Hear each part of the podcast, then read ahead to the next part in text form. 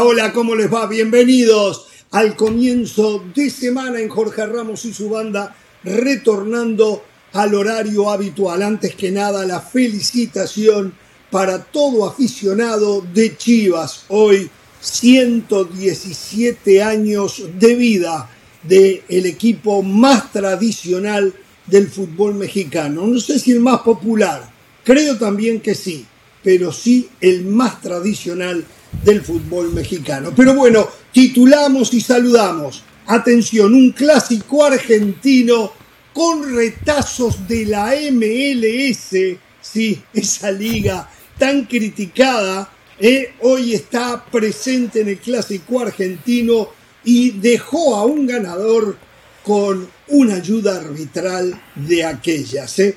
Los resultados del repechaje mexicano deberían de llevar a la decisión o a los que hacen decisiones a eliminarlo de una vez por todas, algo que Jorge Ramos entre tantas palomitas ya había dicho. ¿eh? El Real Madrid sigue cosechando copas y ahora fue el turno de la vigésima Copa del Rey. Y atención, ¿eh? ya para aquellos que están esperando algo, si quieren se pueden ir el árbitro en esta oportunidad no tuvo nada que ver. Y bueno, Messi, como lo habíamos anticipado acá después de aquella locución pública que hizo ofreciéndole la disculpa a compañeros y al club, fue perdonado y también premiado hoy en París. ¿eh? ¿Cómo le va gente? ¿Cómo están ustedes? El saludo. Vuelven después de las vacaciones juntos que se tomaron Pereira y del Valle. A ver, vacaciones juntos, pero espero que no revueltos, ¿no? Por ejemplo, en el hotel pidieron cuartos diferentes. Eh, me quiero imaginar yo, ¿no es así, Pereira? Aunque José quería compartir simplemente para, para ahorrar un poquito, para bajar gastos, dije que no, no, no, no, no que no entraba en esa, que prefería simplemente eh, diferentes cuartos. Pero bueno, muy muy contento. Ya he puesto muy contento porque la mejor manera de ganar es esa, ¿eh? Sobre la hora, ganar un clásico y con un penal que no fue. ¿Sabes lo que calentito se queda? ¿Sabes lo calentito así, bien caliente. Así de claro. Pero exactamente, en el minuto 92 y con un penal que no fue. No, no, no, de película, de película, ¿eh? Pero bueno, ¿eh? bien por los jugadores colombianos, ¿eh? Borja sacó la cara por los jugadores colombianos, se le tapó la boca del Valle, ¿eh? Muy bien, ¿eh? Muy, bien. Muy bien, la verdad, ¿eh? Qué bien lo pateó. No, no hizo nada el ratito que jugó pero el penal lo pateó notable. Bueno. Eh, pero es verdad, el penal lo pateó notable. Pero lo mejor de lo mejor de todo no fue que pateó notable el penal, el engaño que le hizo a los jugadores de Boca. El engaño que le hizo a los jugadores de Boca. ¿eh? Muy, ahora después lo vamos a contar. Ahora después lo vamos a contar. ¿eh? ¿Cómo le va del Valle eh, en sus vacaciones? ¿Miró la Copa del Rey o realmente a usted no le interesaba esa Copa del Rey? Hola Jorge, Hernán, Caro. Eh, sí vi la final de la Copa del Rey, por supuesto, pero es una final que particularmente me generaba poco. La Copa del Rey es el torneo menos importante que disputa el Real Madrid. Enfrente estaba el Osasuna. Es de esos partidos que uno se sienta a ver, Jorge, pero uno ya sabe el resultado. Por cierto, viendo eh, esa final de Copa del Rey, me di cuenta que yo puedo dirigir al Real Madrid. Jorge, más adelante le cuento por qué. Yo puedo dirigir ese equipo. Yo lo puedo dirigir sin ningún problema. Y por cierto, Jorge, quiero felicitarlo. Es impresionante cómo usted ha logrado condicionar a Hernán Pereira. La semana pasada usted le dijo, ah, usted critica a Argentina para que nosotros no le digamos que habla con el pasaporte. Ahora viene a decir que a River le marcaron un penal inexistente para que no le digamos que él habla con la camiseta. Un penal clarísimo, un penal del tamaño del monumental. No me venga a joder, no me diga que eso fue. Y vio el penal que le cobraron en contra a Tigres qué vergüenza, qué vergüenza, desconociendo el, eh, el reglamento. Estamos, estamos, ante una realidad eso del bar del Valle, no me venga con eso. Estamos ante una... El bar debe de ser eliminado. Ahora después lo hablamos, ahora después lo hablamos. ¿Cómo le sí, va ahora, ¿Cómo está usted? Muy bien, muy bien, Jorge, aquí en, en, el proceso de gratinado, como digo yo, ¿no? Ya, ya casi todo listo, ya, ya el quesito está puesto, solamente gratinado. Y, Jorge, quiero que no pase desapercibido lo del Chaquito, ¿no? Em, que parece que entre tanto repechaje, entre tanto penalti, entre tanta Copa del Rey, eh, viene pasando por debajo de la mesa, pero no es menor el tema que el Chaquito en su primera temporada cumple 22 goles anotados. Yo creo que hace casi un año que, discutíamos lo de la ida del Chaquito de Cruz Azul al Feyenoord. No, nadie estaba seguro realmente cómo le iba a ir. Y creo que mucho menos alguien apostó a que en su primera campaña iba a superar a todos los mexicanos. Luego pueden decir que es de cuarta división, que Chicharito lo hizo en la Premier League, que Luis García lo hizo en España, pero ah, siempre va a encontrar cualquier... Sí, sí, sí, siempre va a haber alguien que va a encontrar el, la mosca en la leche, pero creo que lo del Chaquito es para, para destacar. Eh, y, y, a ver, y algo que me gusta escuchando los otros días, su padre, eh, al Chaco Jiménez, no están apurados por llegar a otro equipo, por ganar más plata, quieren respetar los tiempos. Si se da que se tenga que ir, bueno, se tiene que ir. Pero no sería una desilusión, lo cual me parece bárbaro, porque miremos que aunque anoche jugó muy bien, Diego Laines está de regreso en México. ¿eh? No se quiere lo mismo para Chaquito Jiménez. ¿eh? Bueno, señores, estábamos hablando recién, eh, yo insisto, el VAR le ha hecho mucho mal al fútbol porque antes, cuando el árbitro se equivocaba, acá veníamos y lo señalábamos y discutíamos, pero, pero, era la decisión, que lo dijimos muchas veces, en fracciones de segundo que los árbitros tenían que tomar. Y acertaban y se equivocaban. Lo que es imperdonable es que hoy, con el VAR, ocurran cosas como las que pasó ayer en el clásico argentino entre River Plate y Boca Juniors.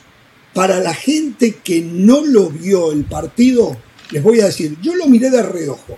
Yo tenía dos partidos mirando en ese momento. Estaba viendo el partido Defensor Sporting Nacional en una pantalla en, en mi país, y esto lo digo muy en serio, ¿eh? y estaba viendo River Boca en la pantalla del televisor. Tenía un iPad con... Bueno, le presté mucho más atención a Defensor Sporting Nacional porque era mucho mejor partido, mucho, ¿eh? que el River Boca. La verdad, desilusionado totalmente. Desilusionado totalmente. Pero vean ustedes. Imagino que con Boca, ¿no? Imagino que con Boca. ¿Eh? Sí, sí, sí, sí, con Boca. Con ah, no, vamos a la jugada y después entramos en eso. Sí, sí. Miren acá el penal que marca este árbitro. Pero vamos a suponer Herrera. que, que Herrera, que se equivocó. Vamos a suponer. Por eso le digo, el VAR tiene que desaparecer porque los manejos arbitrales no han desaparecido y se gastan millones de dólares en el bar. ¿Para qué lo quieren? ¿Cuál es la necesidad del bar si hoy tenemos más discusiones que antes? Si hoy ocurren verdaderas injusticias. A ver, bájale un cambio, lo suyo contradictorio. ¿eh? Tenían alguna explicación. Lo de hoy, las injusticias de hoy ya no tienen explicación. Cada injusticia con el VAR equivale a 100 de las anteriores, porque no hay como, y esto lo vi ayer también en el partido Defensor Sporting Nacional, eh, o sea, no voy a decir que el de la luz Danubio porque nos pasaron por arriba, esa es la verdad. Pero bueno, mire, ahí. Se le apagó la luz de Danubio. Qué? ¿Penal de qué? ¿Penal de qué? Y lo más lindo, no estaba yo en la casa de Pereira, pero seguramente lo gritó con todo, no le dio vergüenza.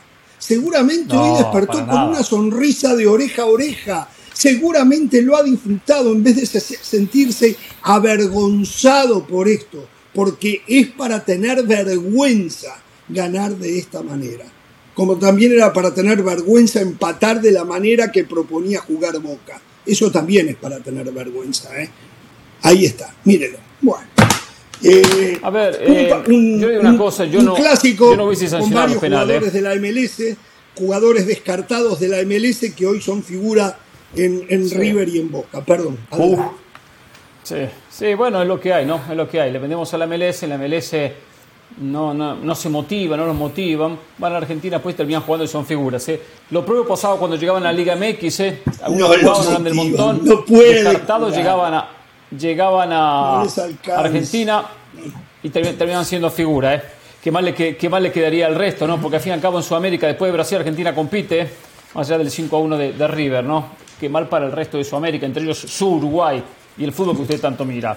A ver, vamos a esto, esta jugada. Yo no hubiese sancionado penal. Yo no hubiese sancionado penal ni digo que, haya- que, que- que fue penal. Los colegas argentinos, algunos dicen que sí, otros dicen que no, hay quienes dicen que sí. Pero entiendo lo del VAR. Entonces acá hay contradictorio cuando decimos lo siguiente. El árbitro toma una decisión. Hay un contacto, hay un contacto, para mí contacto no es falta. Eso es la diferencia de algunos que dicen contacto es falta. Contacto no es, siempre tiene que recurrir a una falta, no siempre tiene que terminar en una falta. Acá hay contacto, hay contacto. Sandes termina tocando a, a Solari. Eh, pero ¿qué pasa? ¿Por qué el árbitro, por qué el VAR tiene que meterse cuando no es un Yo error creo que no lo toca, eh, pero bueno. ¿No nos dijeron eso? No, sí, tocarlo toca. Tocarlo toca, pero, pero no es una falta, no es una falta. ¿Por qué si no es un error claro y manifiesto tiene que meterse el VAR? Acá nos decían que el VAR no tiene que meterse en buscar la hormiga, buscar elefantes cuando ver elefantes. Entonces es lo contradictorio ya, del conductor es contradictorio el comentario.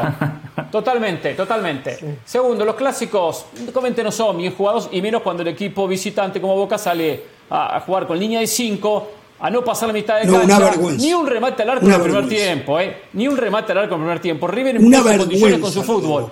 No pudo ante un equipo muy defensivo, muy defensivo. Se soltó un poco en el segundo tiempo, sí, se soltó. Y ya Boca atacó un poco más en el segundo tiempo. Algunos jugadores de River recurrieron a la infracción, merecieron alguna tarjeta de más, que el árbitro no la mostró, trató de manejar el partido, pero tendrá que haber mostrado alguna tarjeta que en su momento hubiese derivado una roja porque al no amonestar una primera infracción, después se amonestó una segunda infracción y, te- y venían con algunas faltas acumuladas. Pero a la larga, el que buscó el partido fue River, lo ganó 1 a 0 y ¿saben qué? A llorar al cuartito, ¿eh? Yo sé que cuanto más duele sobre la hora y de penal con un penal que no existió. Pero bueno, son cosas del fútbol, ¿eh? Varias cosas para decir. Primero que todo, eh, me molesta la actitud millennial que ha asumido Jorge Ramos. Eso de estar viendo dos partidos a la vez. Después viene y quiere hablar con propiedad de cuatro o cinco partidos que ve al mismo tiempo. En uno tiene la pantalla, en otro el iPad, Yo en el tercero, en el tercero tiene TikTok abierto. O sea, me hace recordar a algunos compañeros. Y está tuiteando al mismo tiempo y pone historias en Instagram. Por favor, Jorge, vuelva al Jorge Ramos tradicional. El tipo que ve un solo partido a la vez. Segundo, eh, la verdad es una pena que el clásico argentino se haya convertido en el clásico de las patadas. A mí me encanta que los equipos jueguen al límite, especialmente un clásico. Pero cuando se cruza esa línea, se vuelve un partido tosco. 38 faltas, 9 amarillas, 7 tarjetas rojas. Eso es lo que hoy vende el fútbol argentino y está muy mal. Es el país campeón del mundo. Es el país que genera los mejores futbolistas del planeta. Es el país que termina abasteciendo a los mejores equipos de Europa. siempre se jugó así se así, ¿eh? deberían Siempre de se dedicar a jugar. Se deberían de, de- de dedicar a jugar. La equipito, patada, eh. perfecto. En el fútbol eh, entiendo. con un miedo bárbaro, ¿eh? Usted se hace que La usted dice que es patada- hincha de boca, ¿eh? O clientazo de La boca. patada en el fútbol entiendo como un suplemento al fútbol. Cuando la violencia se convierte en tu primer argumento para ganar, ahí te equivocas. Tercero, para mí sí Pero es eso, penal. eso es un grave error, eso es una gran mentira. Porque River fue a jugar al fútbol, ¿eh? River jugó al fútbol, señor del Valle. No Sí, venga a decir pero después mentiras. Palavecino, entre River otros, provocó fútbol. violencia. Por eso el Pues final es otra que hubo, historia. ¿no? Eso es otra historia. Provocar violencia es verdad. Estuvo mal para el vecino, y- y- por la vecino ir a burlarse. Estuvo mal, es verdad. Es verdad. Pero tampoco podemos venir, a decir mentiras como que River fue- salió a pegar. River salió a jugar al fútbol. El Yo no digo mentiras. No, no salió a jugar. Yo no digo mentiras, ahí están los números. Ahí están los números clarísimos. No, no. 38 Pero viene a decir faltas, que el 9 primer amarillas, argumento- 7 el primer tarjetas rojas. era pegar. El primer argumento era jugar al 38 fútbol, faltas, ¿eh? 9 amarillas, 7 Sí. tarjetas rojas. Eso es factual. Después, si usted quiere decir que yo miento por exponer claramente lo Porque que pasó en la cancha, es problema el suyo. primer argumento era tercero, pegar, el primer argumento era jugar al tercero, fútbol. Tercero, para mí sí fue penal. Los dos van a la pelota, es cierto, pero el primero que llega y el único que toca la pelota es Solari. Sanders lo toca abajo y después Solari de manera inteligente afloja el cuerpo, se deja caer como lo tienen que hacer los grandes profesionales de hoy. Ayudar al árbitro, bien el árbitro marcando el penal, muy bien el VAR por no intervenir porque hay un contacto. Después podemos debatir o no si es un contacto suficiente para marcar o no marcar penal, pero muy bien el VAR en cuanto al procedimiento. Y cuando reitero lo que dije al principio del programa confundida cuando viene del Valle acá y le dice que esto es penal. ¿Cómo la gente, cómo la gente después Oye, pero, se pero, Jorge, separémoslos con gente como del Valle? Jorge, separémoslos tanto. Todos vamos a estar de acuerdo en que es un penalito. Todos estamos de acuerdo en que hace 10 años esto no era un penal. Pero desde que los penales y el VAR y, y, no. y el árbitro y el VAR existe, Jorge, contradecir lo que hace el árbitro es contradecir lo que usted pide aquí todos los días que es claro. que el VAR no se que, que, el VAR no se meta cuando el error no es obvio, claro y manifiesto. No, pero a ver, a ver, estoy de acuerdo, pero que lo hagan ya entonces, no solo para esta jugada. Bueno, en la Argentina lo están haciendo, ¿eh? Bueno, pero hablemos no, no, no, estamos, que eso pase. de esta jugada. En Argentina lo están haciendo, ¿eh? Cuando en Argentina comienza el VAR, se sancionaba todo, todo. Eh, y a veces eran También en las que no era para sancionar. Todo, todo. Después hubo un mensaje de, no muchachos, utilicemos el VAR para, para corregir los errores garrafales de los árbitros, no para buscar el pequeño detalle, lo que hacemos siempre con la hormiga o el elefante. Dejemos de buscar hormigas en los partidos. Y pasó y empezó a cambiar, ¿eh? Empezó a cambiar en Argentina Ah, la manera bueno, de utilizar el VAR en los partidos. Qué bueno, qué bueno. Claro, Qué bueno. claro. Termine, señora, ahora, termine. Ahora, a ver, yo pienso que el error parte del principal y el sentido y el famoso sentido común al cual apelamos siempre. Se está terminando el partido, está empatado y favoreces con un penalito a River. No me parece justo, por más de que el partido no favoreciera a Boca. Ahí hasta ahí estamos de acuerdo. Un penalito, que para mí los penalitos no deberían ser cobrados, porque, eh, Claro a ver, eh, existen, debería ser una falta, debería ser una falta lo suficientemente importante como Correcto. para eh, favorecer. Ahí estamos de acuerdo. Ahora, ¿qué hace el VAR, Jorge? Contradice la decisión del árbitro cuando hay unos que van a estar de acuerdo en que era y otros que no eran. El VAR se hubiese equivocado No, no, llama. no, no, no, no, señora. Le dice al árbitro, te sugerimos que vayas a ver la imagen para que estés 100%. Ahora, lo primero que tengo que decir, estoy de acuerdo, no debe de intervenir. Y ahí se terminó. Y si es como dice Pereira, que en Argentina es como se está implementando el VAR, me tengo que callar la boca, que ayer no intervino. Pero como veo en el mundo entero que, que hoy el VAR se, se aplica, tiene que decir el VAR, te sugerimos, fulano de tal, que vayas a ver para estar 100% seguro que fue falta. Eso es lo que yo digo. Pero, pero eso no sería lo que, lo que pregonamos aquí. Porque el No, VAR está no bien. está.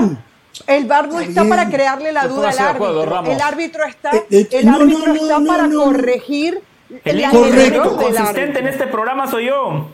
Correcto. No, si usted le encuentra explicación siempre. Siempre. Yo digo que usted No, tendría que ser. lo que pasa es el que yo le encuentro explicaciones del porque vengo sin camisetas, vengo sin pasaportes, por eso yo encuentro ni explicaciones. Camiseta, muchacho. ni- no hay, Terminemos no la camiseta. jefe del VAR en el mundo que tenga las explicaciones que tiene del Valle. Siempre le encuentra la explicación. Para del Valle el VAR nunca se equivoca. Nunca, ¿eh? Pero ¿sabe Nunca. qué? Usted debería aplaudirme, usted debería ponerse de pie y aplaudirme que por lo menos yo no me dejo condicionar por usted. Vio Hernán Pereira para que usted no le diga que habla con la camiseta y dice, no, penal. fútbol. Yo a Hernán Pereira no le creo nada, no le creo nada en esta jugada puntual. Señor, usted es un sinvergüenza. Usted, después de Bueno. tantos años trabajando juntos, no se dio cuenta de mi capacidad para poder analizar más allá de la camiseta. La camiseta la tengo puesta siempre. La de River No y la le de creo Argentina. nada. Pero tengo que opinar. Pero José del Valle, yo no puedo ser contradictorio y venir acá a decir que fue penal solamente por la camiseta de River. No puedo decir eso cuando. Tenemos que hablar del repechaje y de la liguilla. Tenemos que hablar del Real Madrid campeón de la todavía no me Copa del conozca Rey. después de tantos años. No le quiero responder a este tipo, ¿eh? ¿Por qué me interrumpe de esa manera? ¿Por qué me interrumpe de esa manera cuando le estoy respondiendo No, porque usted al se tipo está que me está agrediendo al aire? ¿eh? Me está agrediendo al aire. ¿Eh? Yo lo veo No, acomodo los comentarios para los que dirán, no sé por qué es tan, es tan complejo. Yo analizo la jugada, eso no es, independientemente de la camiseta. Acá lo importante Bueno, que se le en un ratito. tiene Ramos. En un ratito, vamos a ir a la pausa, vamos a ir a la pausa. Podemos cerrar los micrófonos de la banda, al fin y al cabo lo más importante es lo que yo diga acá, eh, y al volver de nuevo, repechaje, liguilla, campeón de la Copa del Rey Real Madrid y Real Madrid Manchester City.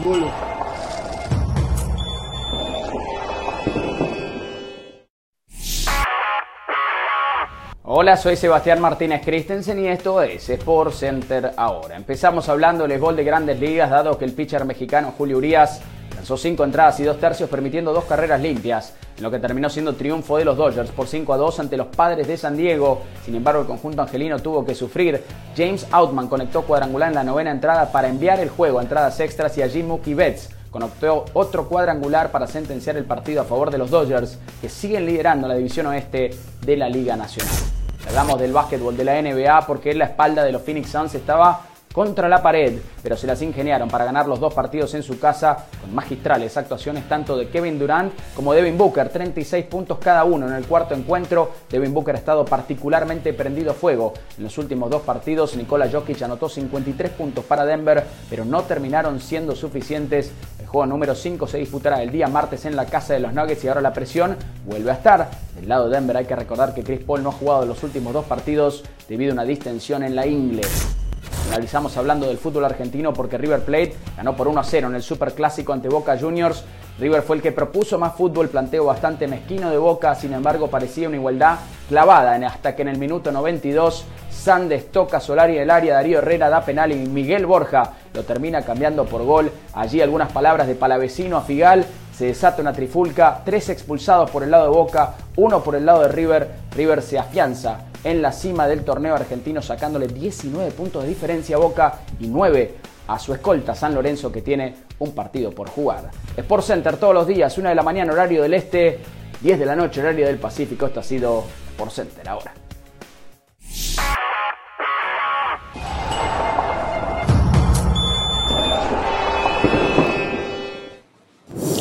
Bien, estamos de regreso en Jorge Ramos y su bandi. Bueno, entre sábado y domingo hubo pan y circo en el fútbol mexicano, repechaje, repesca, jugó el décimo tercero, sí, el lugar número 13, 13, ni siquiera 12, 13. Para aquellos que defienden este sistema de competencia, hoy está en carrera para ser campeón del fútbol mexicano. Hablamos de Santos Laguna. La verdad, y cuidado, eh, que fue, fue lo único rescatable de fútbol fue el partido Pachuca Santos Laguna. Lo único rescatable de fútbol. Ah, porque después. Fue un lindo partido. Por Cruz Azul, Cruz, Azul, Atlas, Atlas fue a especular a no perder y terminó ganando. Y terminó ganando. ¿eh? Y cuidado que yo no soy Tuca Ferretti Lover, ¿eh? pero la verdad eh, lamentable. Ya no hablemos del León Atlético de San Luis. Los garrafales, pobre Larcamón. No sé, tendría después de esto, lo que yo vi, tendría que cambiar más de medio equipo el Arcamón. Eh, y ayer lo de Tigres, eh, con un mensaje clarísimo de Siboldi, con un mensaje clarísimo. Hay que hacer un recambio en Tigres. Y fue a lo que apuntó armó un equipo diametralmente opuesto a lo que venía haciendo el Chima Ruiz. Empezó a poner jóvenes. Fulgencio tuvo preponderancia por encima de Nico Ibáñez, por encima del Diente López, por encima de Quiñones. O sea, y habló de Fulgencio y Córdoba que no lo querían. Jugó también. vamos en líneas generales y como ustedes quieran. Si quieren empezamos por Cruz Azul Atlas. Ganó el Atlas 1 usted yo quiero primero responderle a usted en un tema puntual. Usted, quedó caliente por lo que le dije de River Boca, ¿no? Usted quedó caliente. No, no, no. No, no, no estoy. No, pasa en esa página, pasa esa página, pasa esa página. Estoy feliz por el triunfo, muy contento, muy contento. Ya está. Vergüenza no por eso. De dar. Yo lo que le mm. quiero decir lo siguiente. Escuchen la mayoría que critican el sistema de competencia, que ya sabíamos las reglas, ya sabíamos a qué, a qué se juega este campeonato, cómo se juega el campeonato. Pero fíjense, todos miran, y, Ramos, por ejemplo, uno de ellos, la mitad del vaso vacío y no la mitad del vaso lleno. ¿Por qué? porque han dicho aquí y han repetido muchas mentiras, porque hoy parece que es típico venir a este programa y decir mentiras del Valle el abanderado, parece que Ramos lo sigue, que durante la etapa regular, 17 fechas, se tiran a dormir la siesta a los equipos. Ah, tranquilo, total clasifico. Fíjense que Toluca le sacó un punto a Pachuca. Si Pachuca se, durmió, se, se tiró a dormir la siesta, como dice Ramos, le faltó ese punto o dos para haber superado a Toluca y haberse metido en la liguilla. No, Pachuca es de los pocos que no se de perder puntos. Sabemos que no, sabemos que no, porque eso Pachuca habla las claras que el Almada no permitiría En la etapa regular es exigente. Le faltó un punto para alcanzar a Toluca, que hoy está en la liguilla y miró el repechaje por televisión. ¿Se da cuenta que esa etapa regular tiene su importancia? El todos contra todos va posicionando a cada equipo. Pero no me venga a después tiene que buscar una cosita, una No manchita así, no, ¿qué venga. una manchita? Pachuca está fuera y. Toluca está dentro. Y le había sacado un punto en la etapa regular. Entonces cada punto es fundamental en el campeonato. Cada punto es importantísimo. Aprendan eso y no vengan a decir la etapa regular simplemente es un trámite y Pero, no juegan por pero, nada. pero, pero Dicho. Pereira, Pereira, una Sí. cosa. A ver, nadie Ahora le quita el, el morbo, el morbo, todo lo que tiene, lo, lo interesante que puede tener, el pan y circo que habla Jorge. Pero a ti no te parece Sí. injusto, si vamos a hablar de injusticia, que Santos, segunda peor defensiva, un equipo que solamente ganó cinco partidos de 18, de, de 17 partidos, esté sacando a Pachuca en un 4-4 en penaltis, en un solo partido. O sea, sí es verdad que queda esa sensación de, de que Santos, yo entiendo, de, sí. de- de- de que, de que es un resultado injusto, o sea, porque, porque termina Porque a- para eso se prestan echando estas por el liguillas. traste el trabajo No, pero- de, de Almada. pero- pero en Carolina- Para eso se prestan estas liguillas. Pero- Para eso Pero se prestan. En cuatro ocasiones durante el partido Pachuca tuvo la ventaja. Saber manejar la ventaja dentro de un partido de fútbol es clave. Y esto me hizo recordar al Guillermo Almada antes de que ganó el lo título con. Pachuca. Muchos partidos se le fueron así a Guillermo Almada. Y después nosotros podemos decir, ¿es un sistema que fomenta la mediocridad? Seguramente sí. Que de 18 clasifiquen 12 es una aberración. Totalmente. No, acuerdo. 13, ¿eh? Ahora vamos- 13. Claro, 13 por lo que pasó con 12. Querétaro, en este caso puntual, clasifican 12, correcto. Pero ahora les pido que por favor, yo sé que a ustedes les cuesta porque ustedes no son periodistas del pueblo como yo, ustedes no están cerca de la gente como lo estoy yo. Oh, Usted le pregunta a la gente... Lo- lo otro Cerca la gente, tengo un cuento. La gente Tengo un cuento, lo están esperando en San Francisco. La gente, ustedes. Lo están la esperando gente, en San sí, Francisco. Carolina lo sabe. Carolina lo sabe. Yo soy el periodista del pueblo, soy el periodista de la gente. Usted le pregunta al aficionado de fútbol, ¿qué partido disfrutaron más este fin de semana? Y todos le van a decir 4-4. Pachuca Santos. Porque el fútbol es un espectáculo y la liguilla no nada más te propone un espectáculo, te propone sentimientos que muchas veces no te lo genera un partido de fase regular. La agonía, la incertidumbre del resultado, una montaña rusa de emociones, cómo cambia el sistema o el panorama de un equipo cuando marca un gol tempranero. Y una selección Eso es lo que la gente quiere. Eso la gente. Bueno, a mí, como no soy mexicano, a mí la selección no me importa. Yo lo veo como Ah, aficionado y la liguilla del fútbol mexicano es fantástica, es emocionante, Los me encanta. mexicanos deberían de tomar conciencia, los mexicanos, de que esto es muy malo para su selección. Que es un desastre. Jugar un no que es partido malo, como el de fin de semana que no es es un malo, ¿eh? No, no, no, no, ¿Eh? no, no. Jugar un partido a una final no es malo, ¿eh? Este es un partido donde hay que tener una gran concentración, donde un error se paga muy caro, donde se aprende mucho. ¿eh? Futbolistas aprenden partidos como el de este fin de semana, ¿eh? Y aparte es un partido donde los locales estaban presionados y obligados. ¿Por qué? Porque eran locales y porque habían terminado mejor posicionados. Fíjense que ninguno pudo jugar con la localía. Correcto. Tigres, no Aquel mucho. equipo que Salvo hizo las Tigres, cosas sí. mejor, que hizo las cosas mejor es el equipo más presionado. No es injusticia ya desde Está el bien. vamos lo que usted dice, Pero- que tendría que llegar es- con alguna ventaja, pero como por por, una cuestión de la ejemplo, como por ejemplo, y déjeme señalarle esto, no se puede creer que en el caso puntual Pachuca Santos, por haber terminado mejor en la temporada regular, Pachuca no hubiese avanzado, algo que se va a aplicar ahora a partir de los Ahora. cuartos de eso estoy de final. acuerdo. O sea, En eso estoy de acuerdo. incongruencia total, incongruencia total. Pero le Hacen dieron la ventaja de la los No, pies y no no con es incongruencia cabeza. total. No, no, no, no es incongruencia total. Porque bien lo dice José, tenía la localía. Acá no es partido de ida y vuelta. Pero entiendo que el empate También era otro beneficio que se lo podía dar el de mejor posicionado. también. Lo que pasa, lo que pasa, que una cosa es el quinto contra el décimo tercero y otra cosa es el Atlas contra eh, Cruz Azul. Era el, el noveno, el octavo, contra el noveno. noveno. Y a veces la diferencia es de un punto, de un gol. Por eso no quieren darle tanta ventaja al que hace las veces de local, encima darle el empate. Es difícil dejar contentos, a todo el mundo, es difícil, es complicado, ¿eh?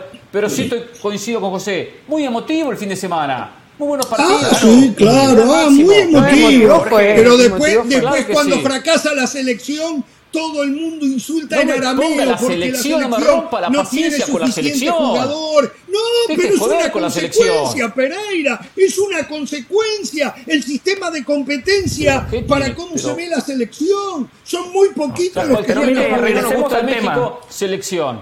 Qué bárbaro. Regresemos al tema del repechaje, algo que a mí me llamó la atención. El fútbol se define por pequeños detalles. Me llamó la atención que en partidos tan trascendentales vi muchos errores infantiles. A ver, Ustari, guardameta probado en el ah, fútbol mexicano, campeón, se come dos goles. La con Gustavo Cabral, no es titular. con Gustavo Cabral, con Gustavo Cabral. Claro, yo sé que la Jud no es titular, que termina jugando por la lesión de Acevedo o por lo que fuese, y termina cometiendo dos errores infantiles. Le cuesta dos goles a su equipo. Después es figura en la tanda de penales. Perfecto. A ver, eh, Anthony Silva, el gol de Córdoba, se lo come oh. Anthony Silva, que antes de ese gol había sido figura. Lo de Frías, ustedes lo comentaban antes de arrancar el programa cuando estábamos en la reunión. Lo de Frías es vergonzoso. Y así podemos enumerar muchos errores infantiles que vi en esos partidos tan Si eso pasara en la MLS, Pereira y Del Valle hoy hubiesen venido con toda la lista a matar. Porque nadie la mira, la, MLS. Hasta en eso están parejos la MX con la MLS. ¿eh? Ya eso no, no la miran. Está claro, ¿no? Que lo que pasa en la MLS pasa en la MX. ¿eh? Errores infantiles, como dijo Del Valle, errores defensivos. No, sí, señor. Ahora, una, una, una, cosita. También es producto de la presión, sí, Carol.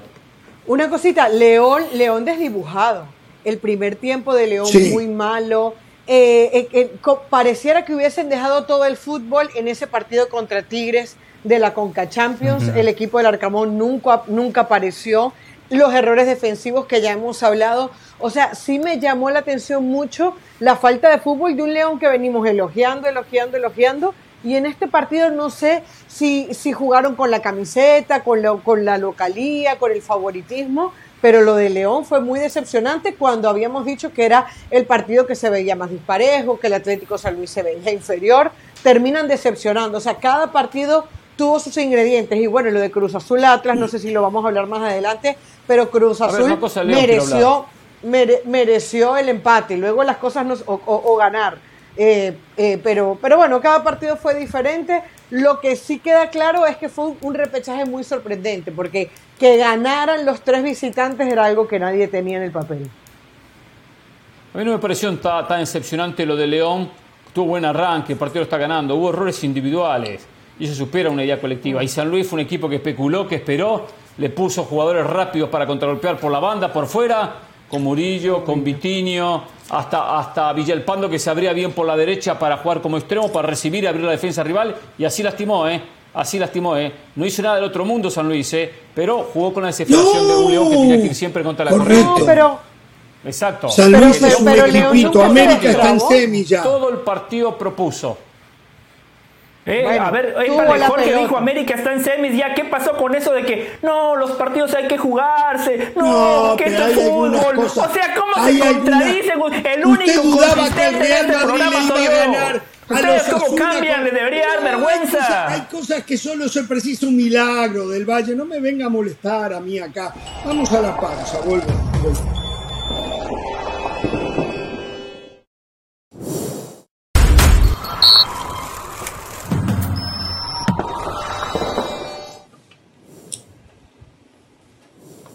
Bien, no voy a trabajar de Oki, ¿eh? porque yo sí trabajo, tengo mucha información ¿eh? para estar escuchando algunas sandeces, mejor le voy a dar alguna información que tengo.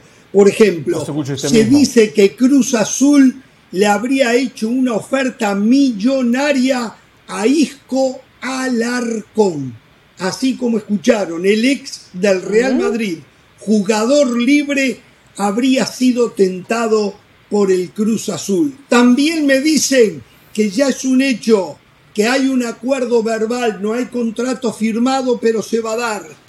Sí, acuerdo entre Boca Juniors y Roger Martínez que llega gratis del América. El colombiano va a llegar a jugar a Boca. atención, tiemblan en el En un partido de ayer sacaba sonríe la patita. Roger, ¿eh? Sacaba la piernita. Sí. Sí. Sí, Otra exacto. más. Su nombre, Oscar Wally. Tiene 29 años. Juega de arquero en la segunda división de España, en el Lugo específicamente. Su papá es británico, su mamá mexicana y aparentemente Fernando Hierro ya lo habría contactado para que llegue a Chivas. Reitero, Oscar Wally, W-H-A-L-L-E-Y, W-H-A-L-L-E-Y. Ya jugó ¿De qué juega? por la sub-21 de España, de arquero, portero. Sub-21 Ah, de España, pero es elegible para la selección mexicana. Ahora, mi pregunta es, no nació en México, nunca jugó en México, no fue a la escuela en México, pero como la mamá es mexicana, puede Bueno. jugar en Han Chivas. cambiado los tiempos. ¿Cómo han cambiado los ¿Cómo tiempos? los Eso ante tiempos, Chivas eh? no lo permitía, ¿eh? Eso Exacto. Chivas ni de Pero- casualidad lo permitía. pero recuerden- Cuando se nacía recuerden en Estados que- Unidos con padres mexicanos, pero jugando en la selección de Es Estados de- Unidos, no podían jugar en Chivas. Exacto. Después eso cambió. Esto es desfigurar una realidad, ¿no? Porque no vamos a... No, Total. no, extranjeros en Chivas no. A ver, ¿quieren más extranjeros que este muchacho, Oscar Wally? Por Dios. Sí, del Valle. Es un tema de convicción. No, pero- pero- Jorge. pero- Eh, pe- pe- perdón, pero es un tema de convicción. Si te gusta la regla, la aplicas bien. Si te, si te gusta la regla, te encargas de formar a tus jugadores y que terminen jugando en Chivas. O sea, es, es ir a la letra pequeñita para cumplir con la regla del mexicano, pero en realidad no está, sirvi- no está siguiendo el espíritu de la misma. El espíritu de la misma lo que te está diciendo es queremos jugadores mexicanos en nuestro club. Eh, a ver, y yo entiendo a Hierro, porque al fin y al cabo a Hierro o a quien esté de paso, Ah, lo que para le interesa es deportivamente el, el equipo responda, pero uno se va al espíritu de la regla y dice, bueno, entonces quítenla si es así. Yo no le veo ¿Qué iba a nada malo. Una cosa es ser naturalizado y otra cosa es tener doble pasaporte. Carolina arrancaba hoy saludando al delantero mexicano del momento.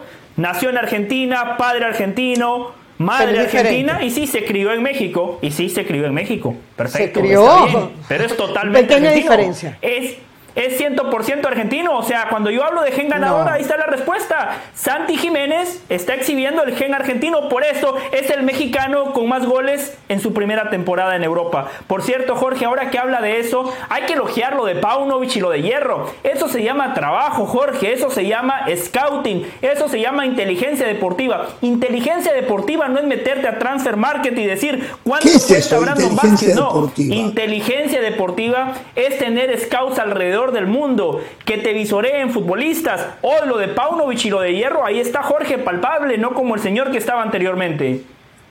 Bueno, esas atención, Chivas está en cuartos de final. Tapatío favor, en la pero bueno. segunda división no tiene ascenso en semifinal. La sub-20 de Chivas en semifinal, la sub-18 de Chivas en semifinal. Pero no me vengan a decir que eso es Fernando Hierro. ¿eh? Por favor. Por supuesto, por esto favor, fue lo que hizo Peláez, que ahora están, por supuesto, cosechando Ay. los frutos. por favor. Eso, eso es parte de Peláez. Eso es de Peláez. parte de Peláez. Los Eso que es parte del de fútbol. Peláez. Exactamente, La maquinaria el armada fútbol. por Peláez. Ah, acuerdo, entonces la Volpe tenía razón cuando dijo que eh, el rayado de Bucetich ganaba gracias a él. Sí. Bueno, él armó el equipo, Buah. tiene su mérito. Parte de mérito tiene. Uno Por favor. arma. algo. Bueno, Uno simplemente- deja- una base. La, la- la selección A la lista- de, de, de San Paoli tenía la base de Bielsa. A la lista de fracasados de Del Valle le ponemos al Tuca Ferretti, le ponemos a Guillermo Almada, le ponemos a Nicolás Larcamón y le ponemos Sí. A eh, Arce. A ver. No, perdón, eh, Arce sí bien digo. ¿Usted escuchó lo que dijo. Ferretti sí, cuando sí. le preguntaron Todos sobre tienen eso? que seguir. ¿Usted escuchó la Todos- conferencia de todos fracasados, no sirven para nada. son Todos tienen que fracasados. seguir. ¿Escuchó? Larcamón tiene que seguir, Tur- Tuca tiene que seguir, eh, todos tienen que seguir. Jorge, ¿escuchó lo que dijo sí. Ferretti cuando le preguntaron sobre eso? Sobre el fracaso de Cruz Azul en conferencia de prensa. ¿Usted lo escuchó? No, no Sí. sé qué dijo. ¿Qué? Dijo que la, si la palabra fracaso se utiliza para decir que no conseguiste un objetivo, estoy totalmente de acuerdo. Nosotros fracasamos. Eso fue lo que dijo textualmente Tuca Ferretti. ¿Se da cuenta que yo siempre tengo la razón, Jorge? Siempre tengo la razón. No, no. Porque Usted cuando lo dice, lo, dice con un doble sentido y con mala leche. Usted cuando lo... Y principalmente si ese técnico no es de su agrado. Por ejemplo, Guardiola. ¿eh? Si Guardiola no consigue el objetivo, para usted es un fracasado en mayúsculas. No, no, no. Que fracasa. Si llega a ganar la Champions, si llega a ganar la Champions, bueno, lo tenía que hacer. ¿Cuántos intentos hizo? Eso es lo que usted va a decir. Eso es lo que usted va a decir. Y si no, será un fracasado. ¿eh? Bueno, usted ya sabe el futuro. usted ya nos dijo que la América está en semifinales. Le adelanta a la gente lo que yo voy a decir. Cuéntenos, Jorge, quién va a ganar la Champions, quién va a ganar la Liga MX. Cuéntenos, usted que ya lo sabe todo. Bueno, la Champions estoy muy cerca. Entre Manchester City o Real Madrid. Ahí va a estar la Champions. Uno de estos dos va a ser el ganador de la Champions. El tema de la Liga Mexicana, y no sé, no, no he hecho los cruces posibles pero la lógica está entre Monterrey y América. Esa es la lógica. Ah, o usted me va a decir ahora que Santos Laguna, que San Luis, eh, que, Tigres. Yo le voy a decir que los partidos se tienen que jugar. Que esto es fútbol, esto es lo que yo le voy a decir. Cuando conviene lo dice, cuando no conviene no lo dice. Yo quiero decir lo siguiente de, la eliminación. A ver, de lo que pasó en Leguilla. Lo de, lo de Pachuca, Pachuca de a poco le fueron desarmando el equipo que ganó el campeonato. ¿eh? Se fue Guzmán, se fue Ibáñez. La idea era hacer plata, clean caja y ver hasta dónde aguantaba Almada. Hasta dónde aguantaba Almada. También reconozco, y lo comentó José hace un ratito, uno de los pocos aciertos, que el equipo siempre estuvo al frente. Y, y, comió cuatro goles. La intensidad de Santos la destaco. Nunca me gustó lo que hicieron con, con, con el técnico, con Fentanes sacándolo eh, en medio, eh, faltando una fecha para el campeonato, porque al final el Repeto no ganó un solo partido, ¿eh? todavía no ganó ninguno, ¿eh? y el equipo lo tiene en los cuartos de final. Pero sí se notó el sello del técnico uruguayo. Y bueno, a la larga eso lo terminó metiendo en la próxima instancia. Lo, que, lo, que pasa, lo que pasa es que es loable, Jorge. Que tú cuatro veces estés abajo y cuatro veces este, logres empatar, te hablan no vio nada. Te hablan de correr, te habla de. O sea, eh, eh, en, un, en, un, en un gol se demoraron cuatro minutos, en otro doce, en otro diez, en otros tres minutos. O sea, algún mérito hay que darle a Santos. Yo lo que vi los, los ríos que, que, tomaba Santos, cómo, cómo metían, cómo corrían, cómo presionaban, eh, cómo iban a buscar iba la pelota en la salida del rival. O sea, era un equipo, como le gusta a su técnico, a eso voy, con lo que siempre nos ha vendido de Pablo Repeto. Eso, eso es lo que ¿Sabe una cosa, Pereira? La ventaja que tuvo Repeto es que se está terminando el campeonato y hay muchos que quieren salvar el contrato. ¿Me entiendes? Está bien, pero más allá de eso. Entonces había que meter más de lo común. Wow.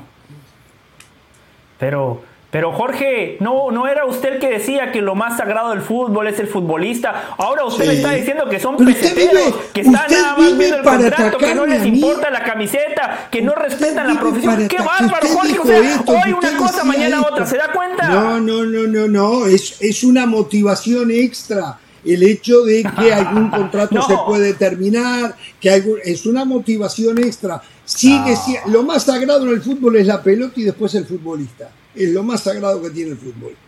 ¿Eh? Pero para usted es el VAR, es el árbitro, es el presidente, principalmente si es su presidente, es, eso es lo más sagrado para usted. ¿eh? Eso es lo más sagrado para usted. Hablando de Cruz Azul, Cruz Azul necesita un 9, un 9 de cierta categoría, un goleador. 9-9, no improvisar un 9. Lo van a buscar, lo van a buscar. Al lado de un 9 Carnero menos con Ramos que no era 9, era 9 y medio, pero Lotti tampoco era 9, por eso digo, era jugaba al lado de un 9. Entonces hay que buscar un, delantero que, tuvo cantidad de situaciones y las terminó todas mal, todas mal, más allá de que Camilo Vargas terminó siendo figura. Qué limpieza tiene ¿eh? que hacer Cruz Azul, ¿eh? Tiene que buscar dos laterales, derecha e izquierda tiene que buscar. No, perdóneme, perdóneme, Huescas. Perdóneme, Jorge. Huescas de lateral lo mejor de Cruz Azul en el torneo. Y Nacho Rivero por el otro anda a nivel fantástico. No, tiene recambio. ¿eh? No, no, ah, me lo, dijo, me lo dijo el Tuca Ferretti a mí. Para él, Nacho Rivero es mediocampista, no es lateral. Entonces, tiene que buscar un lateral por izquierda. ¿Eh? Ah, usted habla con el Tuca. ¿Cómo? usted, habla con, el Tuca. Usted habla con el Tuca no nos cuenta Acá al aire, yo no hablo por afuera, yo no hablo por atrás. Hablé al aire. No, acá no, acá no viene el Tuca. Pero ya, eh, ya, ah, fue, fue, ya, picante, claro. Eh, a partir de fines de mes por ahí va a haber. Vamos a llenarnos aquí de entrevistas pero eso lo hice en fútbol picante, hablé con el Tuca. Hablé con el Tuca y. Dijo. ¿Qué? Dijo León Lecanda que eh, el proyecto futuro de Cruz Azul eh, será una base de 10 futbolistas donde están Nacho Rivero, Huescas, Lira, Antuna, los dos guardametas. Parece ser que JJ Corona no va a seguir. Eh, Escobar, Rotondi, por ahí. Después el resto, sí, hay muchos que terminan contrato, hay otros futbolistas que todavía tienen eh, algunos años ligados a la institución, pero van a ver si se pueden deshacer de ellos. Coincido con Iván Morales, Carneiro, Tabó, sí. y Michael Estrada, todos esos van para afuera, ¿no? Sí, sí, es lo que se comenta. Les quería decir dos cosas muy puntuales. Dígame. El, el, Shaggy. El Shaggy, no el Jagger. El Shaggy. Ah, no, el Shaggy Martínez ya está. Sí. Ya, ha tenido como siete vidas. Eh, yo siempre he valorado lo del Arcamón, pero lo de este fin de semana fue un fracaso del Arcamón, porque una cosa es dirigir al Puebla. Cuando dirigís equipos medio pelo, siempre te vamos a ver como que todo lo que hagas es fantástico y si perdés no pasa nada. Que te haya eliminado San Luis, independientemente de que fue un error puntual de Frías, por los motivos que hayan sido, este fracaso también es del Arcamón. Segundo, Benjamín Mora, aplausos para estamos Benjamín Arcamón, Mora, un estamos, Nico, mexicano. Eres un fracasado, Nico. Lo acaba de decir del Valle.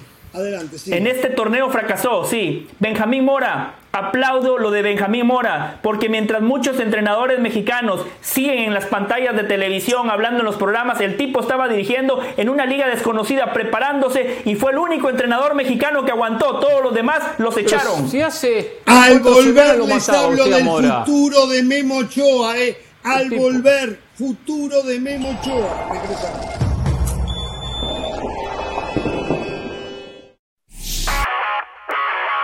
Hola, soy Sebastián Martínez Christensen y esto es Sport Center ahora. Empezamos hablando de Fórmula 1 dado que el piloto mexicano Sergio El Checo Pérez había logrado la pole position en el Gran Premio de Miami, sin embargo no pudo obtener el triunfo que quedó en manos de su compañero de escuadra, Max Verstappen. Después de la carrera, Checo Pérez dijo que Verstappen ganó la carrera de manera merecida y que impuso un ritmo honestamente muy fuerte una vez que utilizó llantas duras. A partir de allí no le pudo seguir el mismo y Verstappen se termina coronando campeón. De esta manera continúa liderando el campeonato de pilotos con 119 unidades. Checo Pérez quedó a 14 puntos de Verstappen que gana la tercera carrera en lo que va de la temporada. Hablamos ahora del básquetbol de la NBA porque James Harden ha resultado ser el jugador más importante de los Philadelphia 76ers en esta serie ante los Boston Celtics. Anotó 45 puntos en el primer partido, anotó 42, 9 asistencias, 8 rebotes, 4 robos y el triple del triunfo en tiempo extra. Philadelphia hubiese estado muy pero muy complicado haber perdido este partido. Muchos alegaban que Harden ya estaba en el ocaso de su carrera, sin embargo se ha crecido en momentos importantes. La barba ha resucitado. Finalizamos hablando de tenis porque el por ahora número 2 del mundo Carlos Alcaraz volverá a ser el 1. Después del abierto de Roma se coronó campeón en el Master 1000 de Madrid tras vencer en tres sets a Jan Lennart Struff que curiosamente había ingresado al torneo como lucky loser. Struff complicó al oriundo de Murcia con su tenis agresivo, no le quedó grande el escenario, hay que recordar que ya le había ganado en Roland Garros 2021, cierto Alcaraz era más chico, pero se terminó imponiendo el español demostrando por qué ha sido el mejor tenista de la temporada pese a haberse perdido el abierto de Australia en el inicio de la campaña. Por Center todos los días, una de la mañana, horario del este, 10 de la noche, horario del Pacífico. Esto ha sido Sport Center ahora.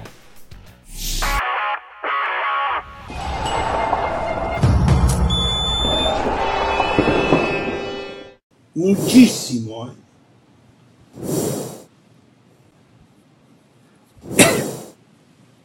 Muy bien, volvemos en Jorge Ramos y su banda. ¿eh? Algunas cositas, atención, hoy eh, en el fútbol italiano cayó el Salernitana de Memo Ochoa con el Empoli 2 a 1. Pero atención, me están diciendo que Memo Ochoa, que queda en calidad de libre ahora al término de este campeonato, aunque la Salernitana quisiera renovarlo, otros dicen que tiene ofertas eh, de eh, el Inter, creo que es uno de los equipos que lo estaría siguiendo. Bueno, me dicen que Memo Ochoa podría ir al mismo equipo que intenta con 400 millones de euros subyugar a Messi. Al Gilal de Arabia Saudita estaría interesado en Memo Ochoa.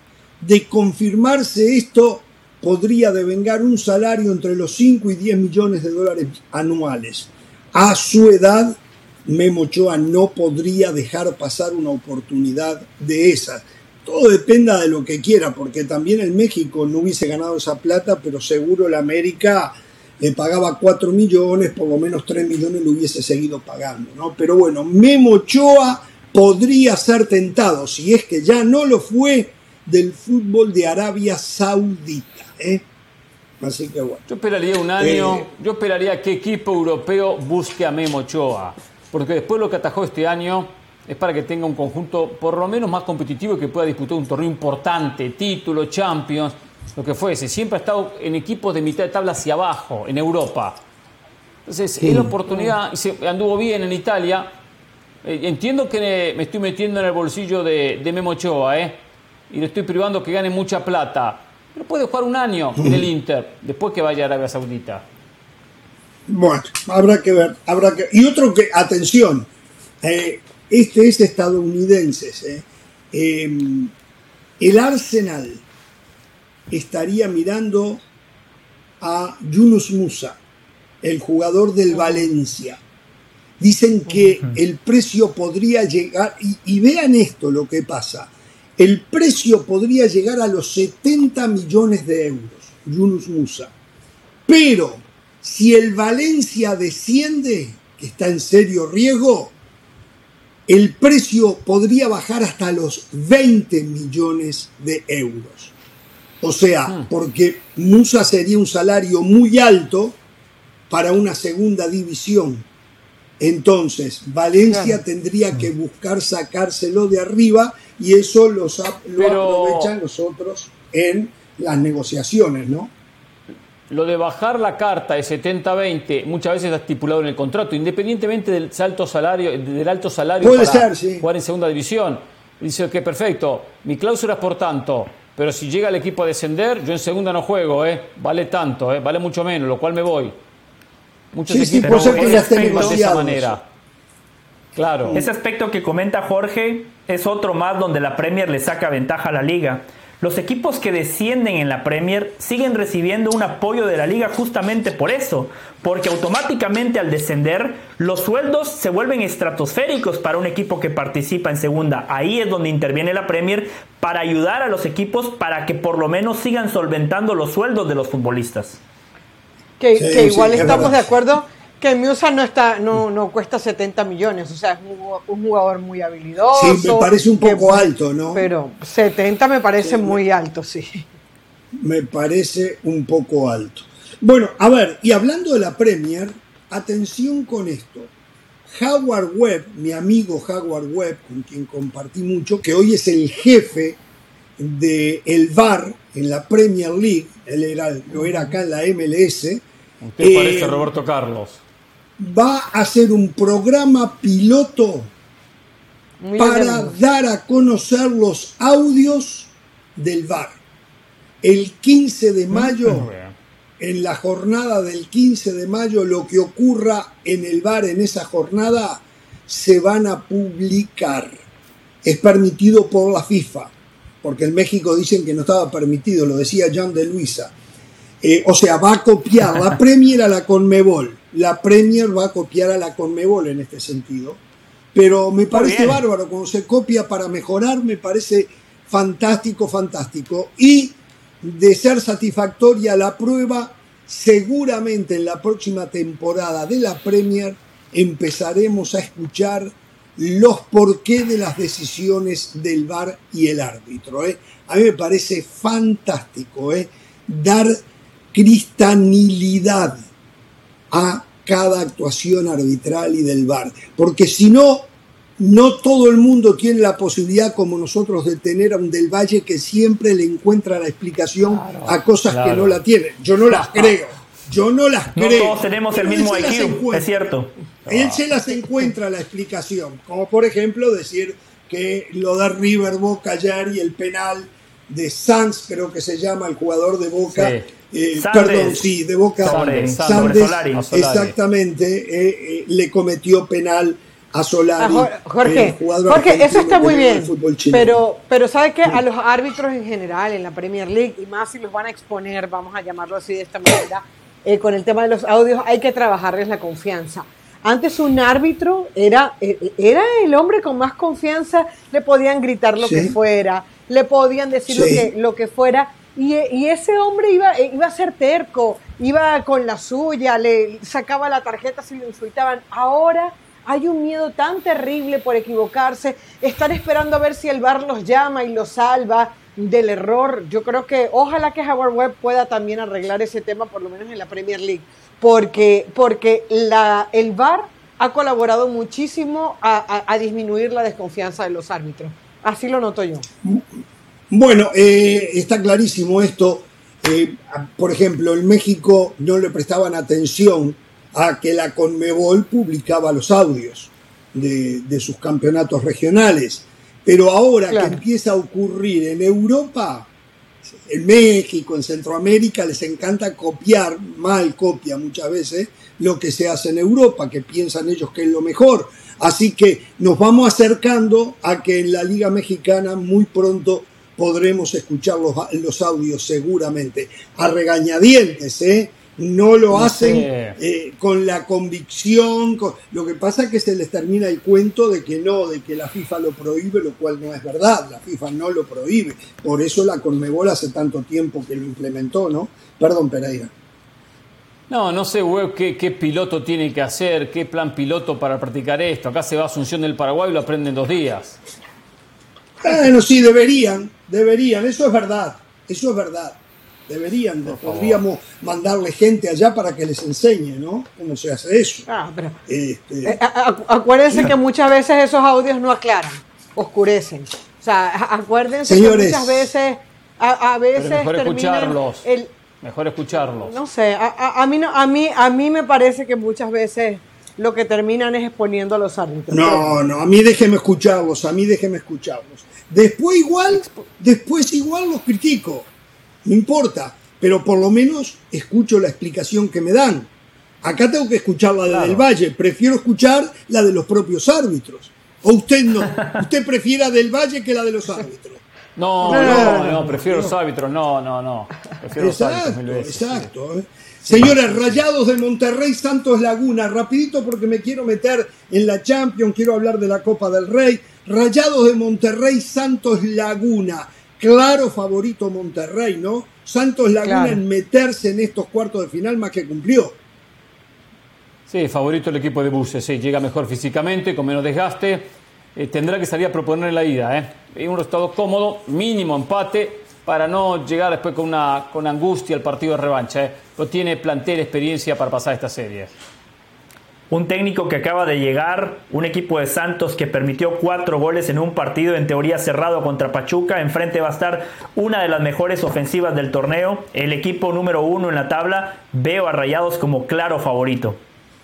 Como diría Del Valle, sería un fracaso de Bucetich y de Monterrey si no logra pasar la...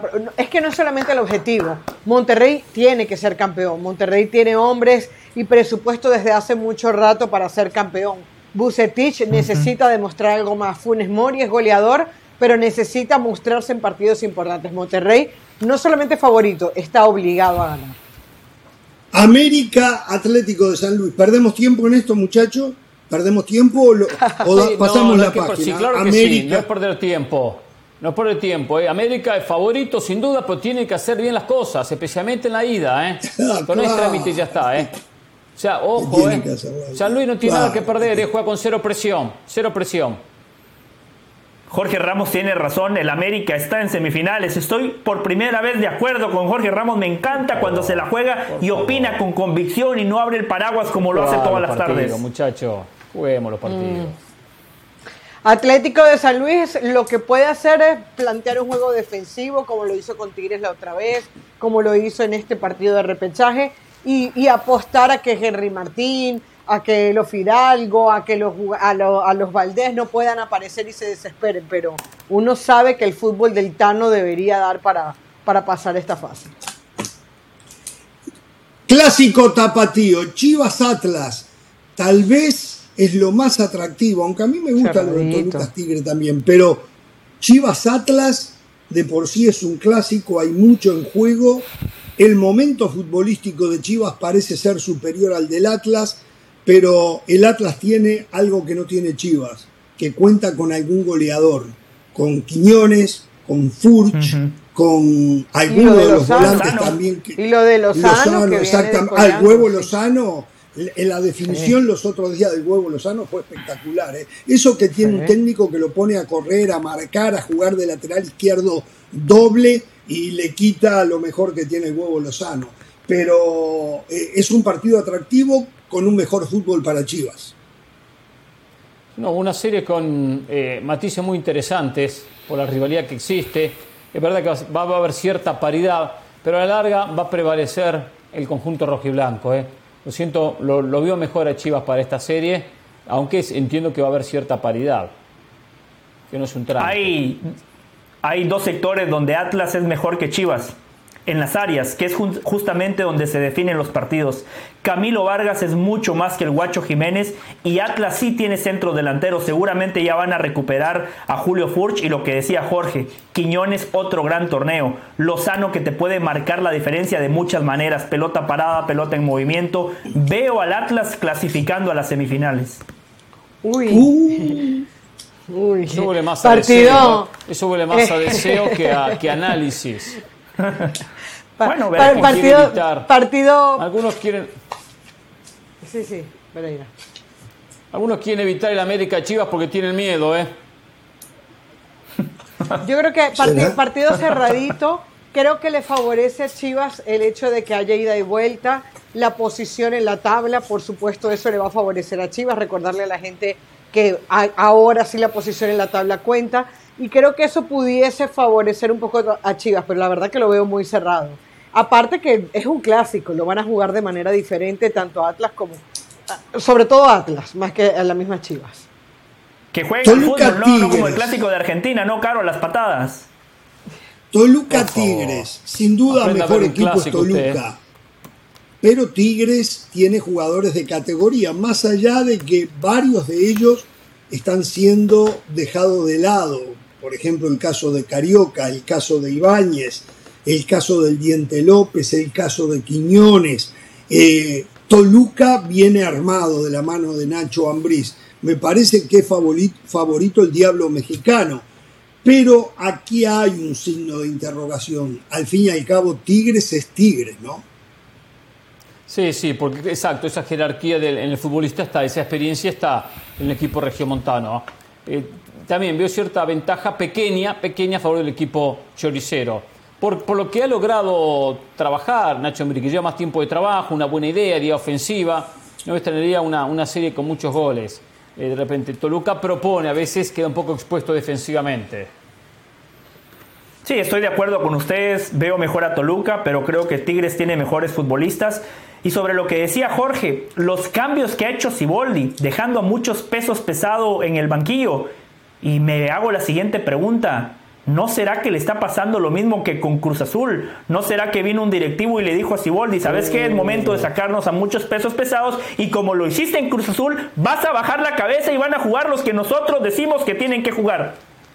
No, yo me voy con Toluca. Al aire, eso al aire, si la verdad, la verdad es desacreditar al propio Siboldi. Segundo, segundo que el dirigente diga Segundo, que el dirigente diga, pero eso fue diferente lo que dijo Aguilar, ¿eh? Fue diferente. ¿eh? No, Aguilar no dijo eso.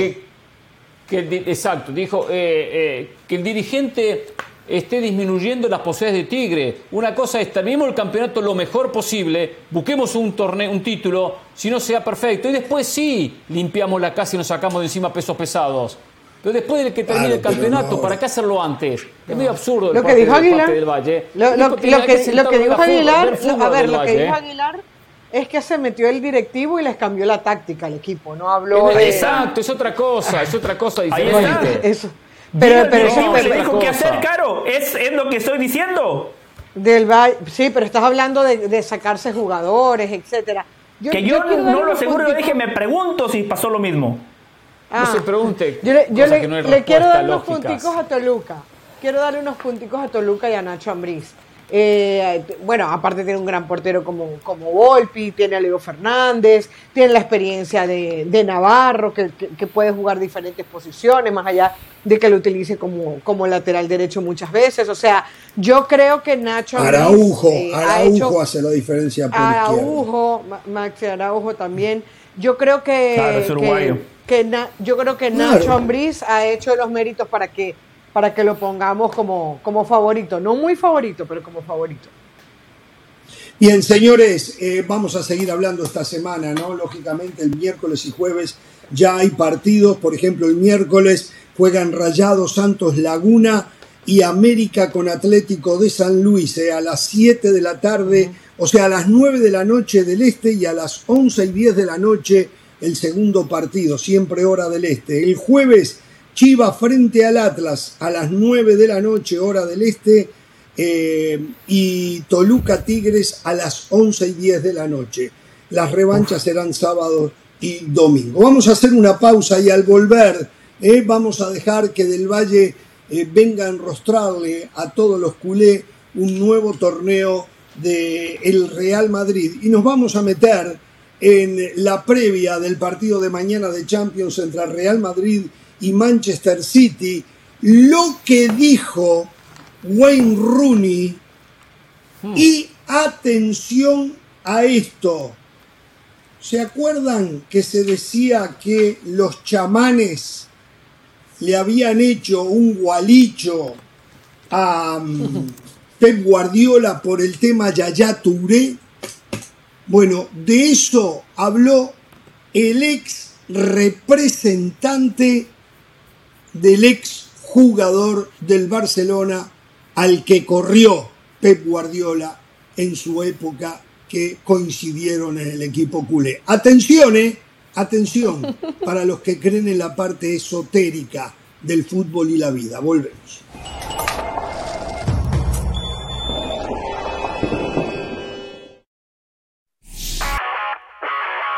Hola, soy Sebastián Martínez Christensen y esto es Sport Center ahora. Empezamos hablando de fútbol porque Santiago Jiménez hace historia en su temporada debut en Europa luego de marcar sus goles 21 y 22 en el partido entre Feyenoord y el Excelsior por la Eredivisie. El Feyenoord sigue siendo el gran candidato al título, pero está claro que para nosotros lo más importante es Santiago Jiménez. Está igualado con Luis García y con Chicharito Hernández con 20 goles, rompe ese desempate y haciendo historia. Está el Chaquito Jiménez que llega a 22 goles en su temporada debut y marcando su huella de entrada en el viejo continente. Hablamos ahora del béisbol de grandes ligas porque el pitcher dominicano Luis Severino mostró su frustración para con la organización de los Yankees de Nueva York. Él sentía que ya estaba recuperada una distensión lateral y estaba listo para lanzar en un juego real. Sin embargo, la franquicia de los Yankees optó por un enfoque más conservador y determinó que lanzara un juego simulado el día viernes. Severino admitió que no tuvo la oportunidad de hablar aún con el manager Aaron Boone, pero está claro que su regreso al montículo está cada vez más cerca. Severino, sin embargo, no oculta su frustración.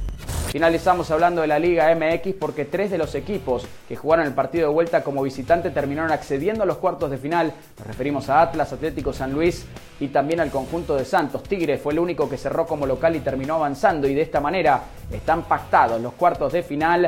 Monterrey estará enfrentando a Santos Laguna, América hará lo propio ante Atlético San Luis, Toluca se verá las caras con Tigres y tendremos otra edición del clásico tapatío entre Chivas de Guadalajara y el Atlas. Sport Center todos los días, 1 de la mañana horario del este, 10 de la noche horario del Pacífico. Esto ha sido Sport Center ahora.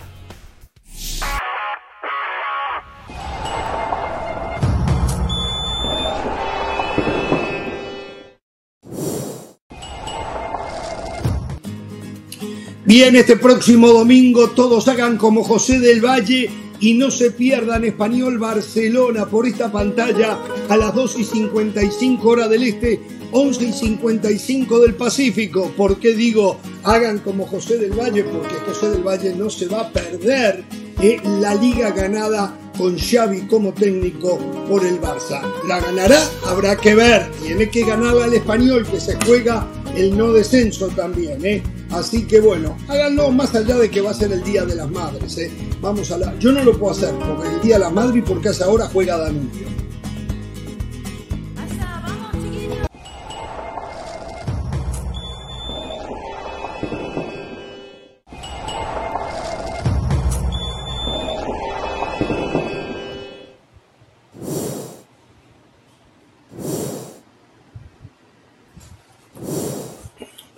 Y el sábado en un lindo picadito, antes que nada tengo que ofrecer una disculpa porque estuve mal informando yo la semana pasada eh, y nadie me hizo caer en cuenta, aunque la culpa es totalmente mía. Yo decía que el partido, la final de la Copa del Rey, iba por ESPN Deportes. Me equivoqué, el partido iba por ESPN Plus. Tanto me equivoqué que llegó la hora de comenzar el partido, el partido no comenzaba para mí, tuve que ir corriendo a ESPN Plus para poderlo ver, ¿eh? casi me pierdo el primer gol, pero bueno, ganó el Real Madrid la final de la Copa del Rey, eh, la vigésima Copa del Rey está por detrás ni que hablar del Barcelona, ni que hablar también del Atlético de Madrid, no, del Atlético de Bilbao, y después viene el Real Madrid con más Copas del Rey ganadas, lo cual me extraña poderosamente que el Real Madrid esté tan rezagado en el torneo de Su Majestad el Rey. Pero dicho esto, ganó y ganó por merecimiento propio. Ganó bien. Fue el mejor de los dos. A ver, en cuanto equipo contra equipo, no había una diferencia en lo que buscaban y cómo lo buscaban. Tal vez, es más, encontré un poquito de mejor coordinación en Osasuna. Pero aquí quedó claramente establecido que la felicidad se intenta y casi siempre se logra comprándola. Porque aquí la diferencia en sí fueron los jugadores del Real Madrid y puntualmente el, el caso de Vinicius, que tengo que hacer una parte y decir que hoy Vinicius en el uno contra uno es por mucho el mejor jugador que hay en el mundo. En el uno contra uno es una cosa de locos lo de Vinicius. No hay quien pueda pararlo.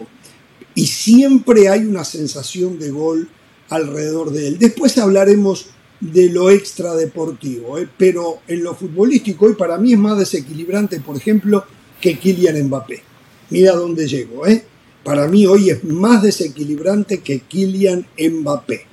Eh, es fantástico, porque aparte de ello se aprovechan los que lo acompañan. Benzema, que hoy está en un nivel eh, muy bajo, aunque mañana puede que aparezca, eh, y el mismo Rodrigo, que a ver, si los dos goles de Rodrigo los hubiese hecho el Chicharito, seguramente hoy vendrían algunos acá a decir que la empujó. ¿Qué fue lo que hizo Rodrigo? Que la empujó, que estaba en el lugar correcto en el momento correcto. ¿No, verdad? Porque todo lo hizo Vinicius. Esa es la verdad, esa es la verdad. Pero bueno, este, y aquí, hoy voy a decirlo, ¿eh? nada que el árbitro lo favoreció, que el árbitro estuvo a favor de ello tal vez como la Copa del Rey no es tan elemental para, para la historia del Real Madrid entonces. Pero bueno, lo que sea el árbitro no para una nada que ver en el triunfo del Real Madrid. Ganó, ganó con justicia, entonces pueden gritar a la Madrid. La escucho, señor. solo para agregar una cosita antes de escuchar a mis compañeros hablando del partido. En el tema Vinicius mm. Mbappé, que, que me llamó la atención ese detalle que dijo, sí, yo veo a, Vinicius una locomotora, un, un, correcaminos, la rapidez que tiene. Tal vez le falta ese toque de sutileza eh, técnica para dar un pase o para marcar el gol que me parece que Mbappé puede tener un poquito más arriba, si tuviera que comparar a ellos dos. O sea, creo que a nivel de, de, calidad para, para pegarle a la pelota con elegancia, con sutileza, creo que el francés le sigue superando un poquito más, pero lo de Vinicius es extraordinario. Si quiere comentar, siga, yo después comento. Puedo, terminar, no hay problema, Carolina. El, partido, no, el partido. Real Madrid lo termina ganando. El Real Madrid lo gana justamente eh, sin pasar por encima. Evidentemente ayudó mucho que comenzara ganando el partido. A cualquiera tan temprano, un minuto 40 segundos de soledad, eh, la, la comodidad Moncayola estaba muy frustrado con Vinicius, justamente hablando del brasilero. Eh, le comía la cabeza y le comía futbolísticamente también. Eh, lo decía el mismo Martín que estaba eh, comentando desde afuera, decía, Moncayola no sabe qué hacer, recibe la tarjeta amarilla. Pero yo creo que los Asuna fue un, rival muy, muy, muy mm, justo, digo, estuvo a la altura, no le pasaron por encima, con un 1-0 se ha podido desbordar anímicamente y, mantuvo la compostura, siguió su plan de juego, trató de que no le llenaran el saco y termina consiguiendo el empate. Ahora, eh, para el Real Madrid, este era un partido en donde lo asumió como lo tenía que asumir, como una final, lo juega bien, pero evidentemente una partecita del fútbol y de la mente estaba en ese juego contra el Manchester City. Antes de meter en el partido un par de cosas. Primero, sextete para Ancelotti. Con la aclaración, y aclaro esto porque van a saltar enseguida, no, diferentes temporadas, bim, ya sé, ya sé. Lo hizo en 15 meses.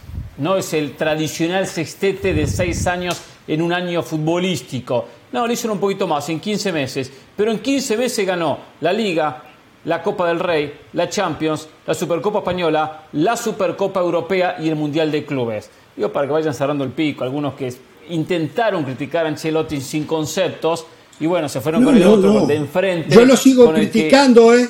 Yo lo sigo criticando, ¿eh? Con el, equipo que juega muy poco, pero compra la Madrid. felicidad. Yo los Simeone. No, está bien, no, no es otro. Está bien, por el mecanismo de la compra, perfecto. Pero un tipo que gana seis títulos en 15 meses, el objetivo lo ha conseguido. Para quienes dicen que Simeone está por encima de Ancelotti, que acá, acá lo decía muy, muy seguido, ¿eh? No sé cuánto hace que, que Simeone no, no consigue dar alguna vuelta. Por lo menos que dé la vuelta a la casa, por lo menos la vuelta en la esquina. Eh, segundo, lo de Vinicius. Estoy de acuerdo cómo rompen el 1 a 1 el desequilibrio que dice Ramos, es verdad. Eh. Eh, que hay que aclarar bien eso. En, en, el 1 a 1 en ese desequilibrio individual. No hay jugador que en tantos espacios reducidos. La jugada del primer gol van cinco futbolistas a marcarlo. Cinco jugadores. Y tiene encima la virtud que lleva la pelota siempre pegada a la línea final o a la línea de costado. ¿no? En, este, en este caso, ambas líneas. La del lateral y la, línea final. Que siempre es un espacio menor, mucho más complicado. No puede, no tiene más donde transitar si no se le va la pelota de la cancha. Sin embargo, se las ingenia para transportarla, sacarse jugadores y después meter la pelota al medio. Ustedes dijeron el resto, lo de Rodrigo. A ver, eh, el Osasuna coincido con lo que comentan, hizo partido dentro de lo que pudo, repitió mucho centro, mucho centro, mucho centro, a ver si ganaba alguna, en alguna ganó, en otra no ganó, en alguna apareció Courtois, pero un equipo que está jugando una final, y entiendo que le falta talento a estos jugadores, y el partido está uno a uno, cuando el partido estaba uno a uno y el Madrid reacciona después del gol de Torro, buen remate, buscando otro centro. Eh, ¿Dónde la metió? Eh? Torró. ¿Dónde la puso? Eh? Sí, Torró. Eh, cuando eh, David García despeja en el área, le pegó peor que yo a la pelota, peor que yo. O sea, le pegó pésimamente, le queda a, Tony Cross. Tony Cross le pega un rebote y es de esa pelota deriva en que Rodrigo la empuja y marca el gol. Yo voy de que estoy jugando una final. En 70 minutos mantengo un 1 a 1, mantengo un buen resultado. No puedo despejar de esa manera un futbolista profesional. Eh, eh, no puedo equivocarme como se, terminó equivocando. Le pifia la pelota, la toca apenas un poquito, pero le pegó cero fuerza. Después pegarle de punta para arriba, sacarla lateral, saltar la línea, lo que quiera. Pero sacarla de la zona caliente. No, le dio una nueva chance, nueva chance, gol del Madrid. Con el Madrid no se puede perdonar. Eh, no se puede dar una chance de nuevo. Y bueno, le dio la posibilidad. Y el Madrid, al fin y al cabo, coincido, lo termina ganando bien. Jorge, ¿no le debería de sorprender que el Real Madrid esté tan rezagado eh, en cuanto al Barcelona cuando hablamos de Copa del Rey? Es la cuarta copa que el Madrid gana en 33 años y esto tiene que ver porque el madridismo claramente entiende que es un torneo de menor nivel. Es el torneo menos importante que el Real Madrid disputa en una temporada. Por eso aquellos que no conocen la historia del Real Madrid a veces dicen cosas como ganando la Copa del Rey el Real Madrid salva la temporada. Una locura. Lo único que hace que el Madrid salve la temporada es ganar una liga o una Champions. ¿La Copa del Rey es importante ganarla? Sí, al final de cuentas el Madrid tiene que ganar todo lo que disputa. Esa es la historia del club. Segundo, ¿el Madrid fue mejor? Por supuesto que es lo que todos esperábamos, ¿no? Enfrente estaba un equipo de media tabla, un equipo medio pelo como el Osasuna, y claramente en esta final se notó la diferencia entre jerarquías, entre un equipo y el otro, se notó la diferencia de calidad entre un equipo y el otro. Tercero, un Real Madrid que a la hora de atacar es ordinario. Por eso yo les decía, yo puedo dirigir al Real Madrid. Yo me imagino a Ancelotti preparando la táctica y decirles, muchachos, le demos la pelota a Vinicius y a ver qué pasa. Porque eso es lo que hace el Real Madrid. Se los digo muy en serio. Es que le dan la pelota a Vinicius y a ver qué es lo que pasa. En el primer gol sale de dos. Jorge decía en el uno contra uno. Dejó a dos rivales pintados de los Asuna, diagonal de la muerte, gol de Rodrigo. El segundo gol, otra vez, otra vez Vinicius por la banda, llegando a línea de fondo, metiendo la diagonal de la muerte. Y sumo, que lo, lo decía muy bien Hernán Pereira, un mal despeje defensivo, un remate de cross donde el Madrid aprovecha que el rebote le queda a Rodrigo, que después el brasileño define como definen los brasileños, ¿no? Ante la salida del arquero, levantando la pelota. Eso es el Real Madrid. Le dan la pelota a Vinicius y a ver qué pasa. Es increíble que un equipo como los la chequera funciona, La chequera funciona. Es increíble es increíble que un equipo como los Asuna haya obligado a Carvajal a sacar una pelota de la línea y al minuto 92 un gran bloqueo de Carvajal. De lo contrario, era el gol del empate. Eso es el Real Madrid. El Madrid no ganó una copa. El Madrid lo único que hizo es ganar tiempo. Pero el rival juega. El debate que se viene contra el Manchester City. ¿Tú quieres que el rival tampoco haga nada? Sería. Solo sería, Sí. Solo recordarle que este Vinicius, que vemos que todos elogiamos en la mesa y todos coincidimos, los cuatro, lo potenció Carleto Ancelotti. Solo eso. No, sí, es el, mismo. El otro, no es el mismo. Con el otro no lo quería nadie, Yo me acuerdo cuando acá se decía que no era jugador para el Real Madrid, ¿se acuerdan? Lo dirigíamos. Que lo decíamos. Que lo decíamos, sí, sí, sí, lo decíamos. Y por cierto, Jorge, yo sé que usted a veces, como Hernán Pereira, como se sienten condicionados, quieren ofrecer elogios en demasía. Pero por favor, Vinicius todavía no es mejor que Mbappé. A ver, aquí decimos eso porque al Madrid lo vemos siempre. Que lo aclaramos, a Mbappé eh. no lo vemos porque la Liga de Francia no existe. A Mbappé lo teníamos que ver esta semana, pero con Messi y Neymar Usted lo que tendría que estar haciendo en acá en estos Mbappé momentos fue más determinante que Vinicius. Esa es la diferencia. Pedir perdón, pedir perdón por haber comparado a Militao con Araujo. Usted en estos y tiene la oportunidad, ¿eh? le doy el tiempo, no. ¿eh? pedir perdón. Por Dios, usted vio a Militao los otros días de nuevo. Usted lo vio a Militao de Araujo, Stones, Rubén Díaz, hoy están haciendo una gran temporada. Después es cuestión de gustos. ¿De verdad usted pone a Militao en el nivel pero de no se vaya, pero Ramos, ¿De pero no se vaya por Sí. Ramos. No se vaya por el Ramos con Militao. Con Militao. Ramos, eh, acá el tema es otro. Mbappé Vinicius. Sí. Ramos lo dijo y yo lo aclaré y lo puntualicé, José. En el uno contra uno en espacios reducidos. Eso es lo que hicimos referencia. No que es el mejor, mejor jugador. En esa Genera faceta, más sensación de gol. Vinicius que No, Mbappé. pero les digo, Genera les digo que ustedes están gol injustos. No, Pero se ve más futbolista potencia. Mbappé todavía. Entiendo la, entiendo la aclaración, Ah, pero ustedes sí, están siendo injustos sí. porque, a ver, a vamos le- a ser honestos con la gente. Yo le voy a hacer vamos una a ser pregunta. honestos con la gente. Real Madrid Al trae Paris Saint Germain no lo ¿Usted vemos. sienta Vinicius? Permítame, ¿Usted permítame, Jorge. Señora, ¿usted sienta a Vinicius? ¿Y pone a Mbappé? Si yo, si yo tengo a, a Vinicius y a Mbappé, eh, es que Mbappé es Sí. mejor futbolista para mí. Para mí Mbappé O sea, es mejor usted, futbolista. Vinicius no puede jugar por derecha, está claro, eso ya está probado. Usted Ajá. saca a Vinicius Y usted- pero, a pero Mbappé. usted quiere hoy- que yo siente Mbappé. Usted quiere que yo siente a Mbappé que es campeón No, del no sé, mundo. no que- sé que- qué va a hacer usted con Mbappé, mundo, póngalo de arquero, que- de portero, su- pero no puede sacar creo- a Vinicius. Yo creo que en el mundo futbolístico hoy Mbappé ha demostrado más que Vinicius. Yo creo que Vinicius es un gran jugador, creo que está de este viviendo un momento. maravilloso, pero como jugador de fútbol, para mí Mbappé todavía es mejor. Sí, se lo dije y se lo repito. Del Valle. cosa son todos los roles que cumple el futbolista y otra cosa. Del Valle. Lo que yo hice referencia fue a- a- a- al uno a uno, uno contra uno. ¿eh? Mbappé no desequilibra en el uno contra uno como desequilibra eh, Vinicius.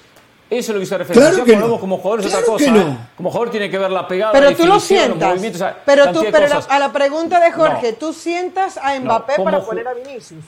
¿Tú sientas a No, Mbappé para poner a Vinicius? no. Y, No, no. Y usted sienta a Vinicius para poner a pero- Mbappé. ¿Usted sienta a Vinicius para poner a Mbappé hoy? En el Real Madrid hablo, ¿eh? en el Real Madrid. ¿Usted sienta a Vinicius para poner a Mbappé? Ah, bueno, usted está hablando de una Ah, compra de mercado. estoy ah, no, le obvio estoy no. diciendo, obvio no. Yo, yo no no voy a estoy una diciendo plata que en el no mundo del fútbol Vinicius es mejor que estoy- Mbappé. eh, no, no, no, no, no. Una ver. cosa es gastarme una plata que no necesite. Ahora, si yo comparo Claro, cabeza a por eso cabeza, no puede para traer a Mbappé Mbappé. Real Madrid.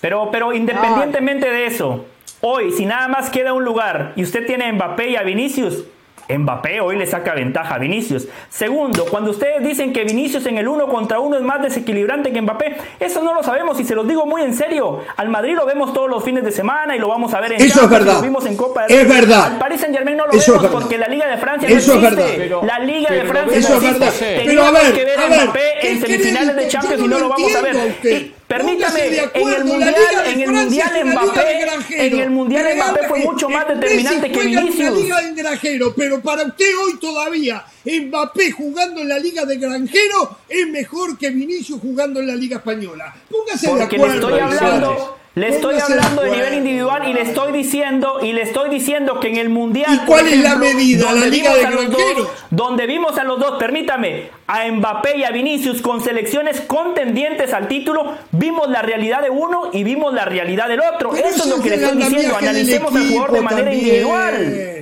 Eso es el andamiaje del equipo también. Eso Bueno, tiene que ver Brasil, no solo con- Brasil, si usted me lo vendía como el máximo candidato a ganar el Sí, título, se era cayó, un equipo que se cayó, funcionaba muy bien. se Bueno, cayó, si usted se me dice cayó. tomemos en cuenta el andamiaje del equipo, eso también le juega bien a Vinicius. Que ojo, eso no es decir nada en detrimento de Vinicius. Decir que Mbappé es mejor que Vinicius, no estamos criticando a Vinicius. El brasileño está teniendo una gran temporada. Hoy es el mejor futbolista del Real Madrid. Eso está clarísimo. Yo les dije y lo reitero, el fútbol del Madrid pasa por Vinicius. Démosle la pelota a Vinicius y que Dios nos agarre confesados. Esa es la táctica de Carlo Ancelotti.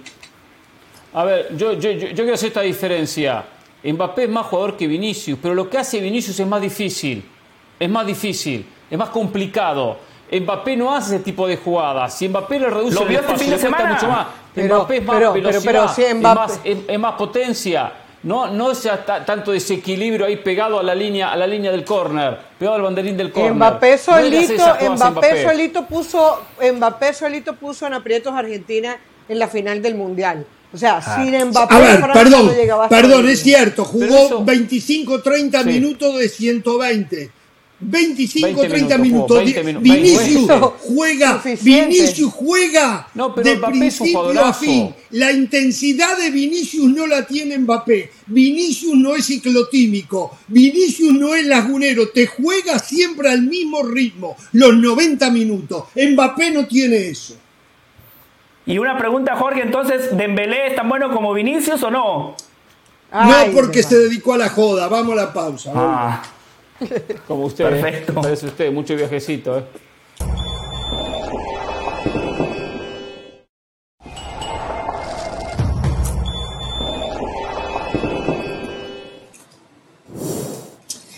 Mañana Real Madrid recibe el partido de ida de una de las dos semifinales de la Champions Europea al Manchester City. Eh, en lo previo, en cuanto al nivel futbolístico de uno y otro equipo, y habría que, podríamos llegar a decir, ¿y para qué se juega el partido, no verdad? Porque ya lo vimos el año pasado, las diferencias futbolísticas en- entre uno y otro equipo. Cuando hablo de diferencias futbolísticas me estoy refiriendo al volumen y nivel de fútbol que cada uno expone, como equipo, como coordinación, como abanico de posibilidades, de estrategias, de tácticas, en todos esos renglones ganaba y seguramente por lo que estamos viendo gana el Manchester City. Pero yo aprendí la lección.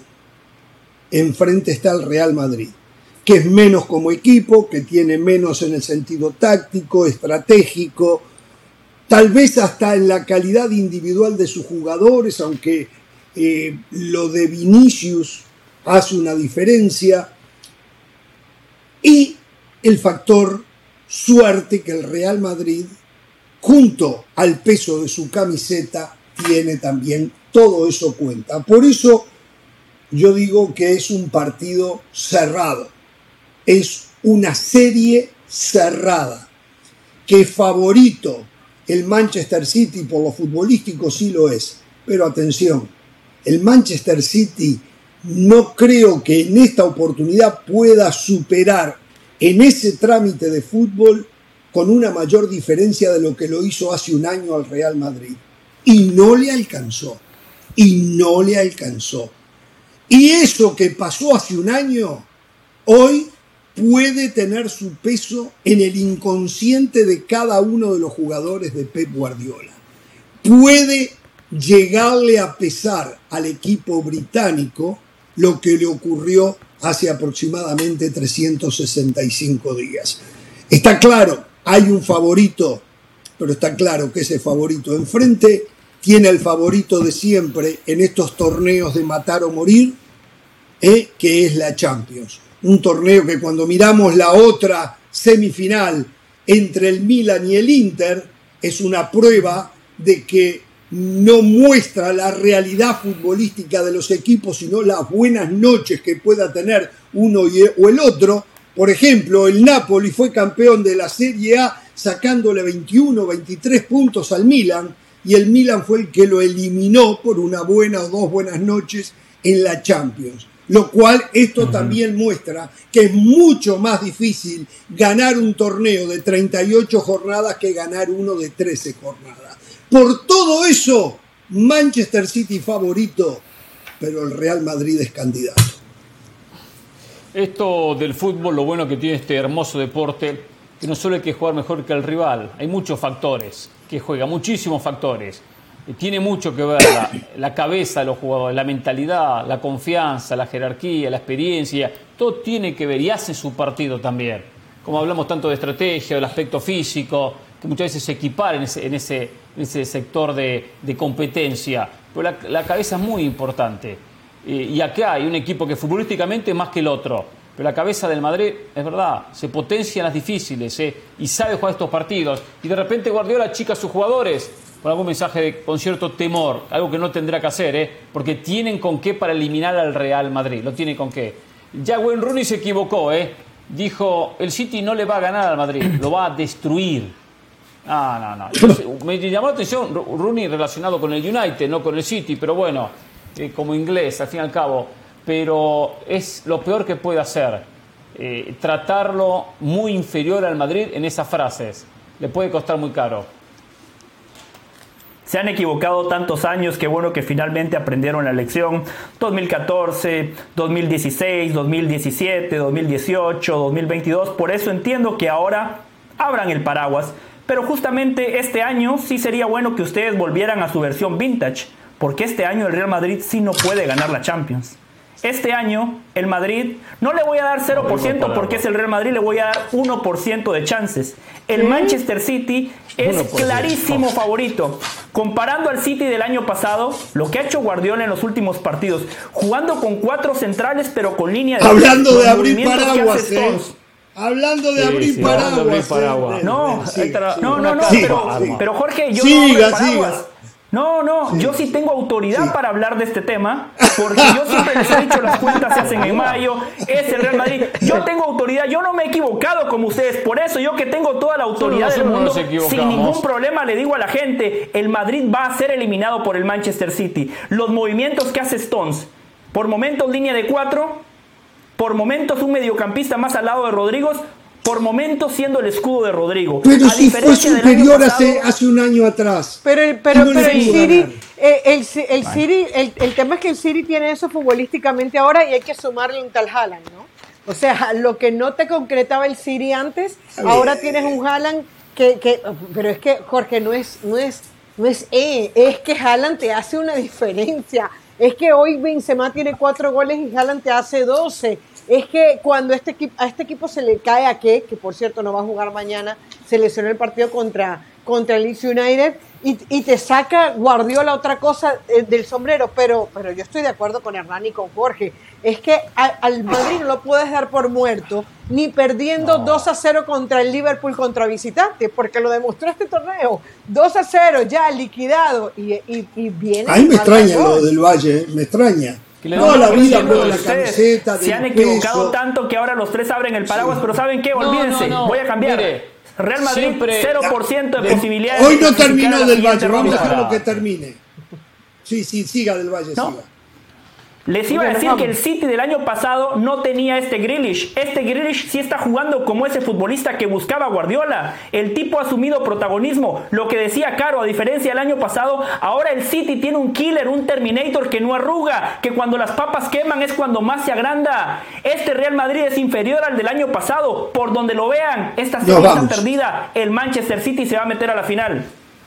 Dimitri Selur, el ex agente de Yaya Touré, asegura que los chamanes le, da, le, levantaron el hechizo a Pep Guardiola y va a ganar la Champions. ¿eh? Hasta mañana, no tengan temor de ser felices.